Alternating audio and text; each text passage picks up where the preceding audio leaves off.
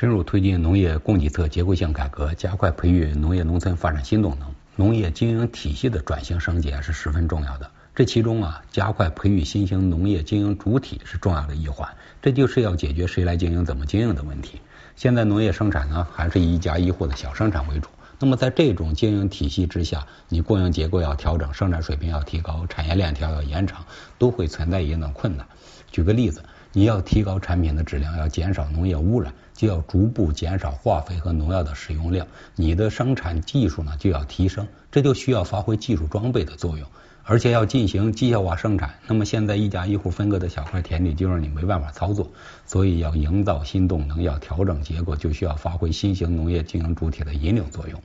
根据统计，到去年呢，全国家乡农场、专业合作社和龙头企业这些新型农业经营主体的数量达到二百八十万个，土地流转的面积呢，也所占的这个比例啊，也达到百分之三十五左右。这个发展速度还是比较快的，同时呢，它的发展空间呢也是比较大的。要培育更多的新型农业经营主体，需要完善和落实啊一系列政策支持。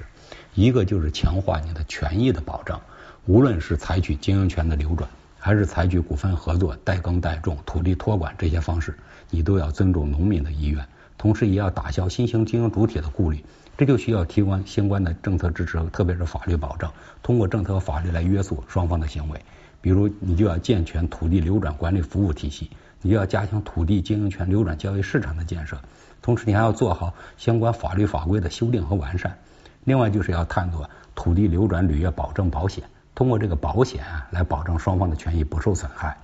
第二个是落实金融的扶持，有了地有了人，还要解决钱的问题。新型农业经营主体之所以存在这个贷款难，这有金融机构观念和利益考量的这方面的原因，也有操作上的难点，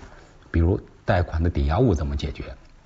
今年中央一号文件提出了深入推进承包土地的经营权和农民住房财产权抵押贷款试点，探索开展大型农机具、农业生产设施抵押贷款业务。也就是说，经营权可以抵押，大型农机具和农业生产设施也可以抵押。这样呢，就解决了抵押物的问题。所以，解决资金的需求问题啊，现在政策的方向已经都定了，主要是要把这些政策啊逐步落实到位。第三个是加大保险的支持。之所以单独提出保险支持啊，就是因为农业生产存在很大的不确定性，它的风险比较高，一旦遇到了自然灾害，就会有欠收甚至绝收的可能。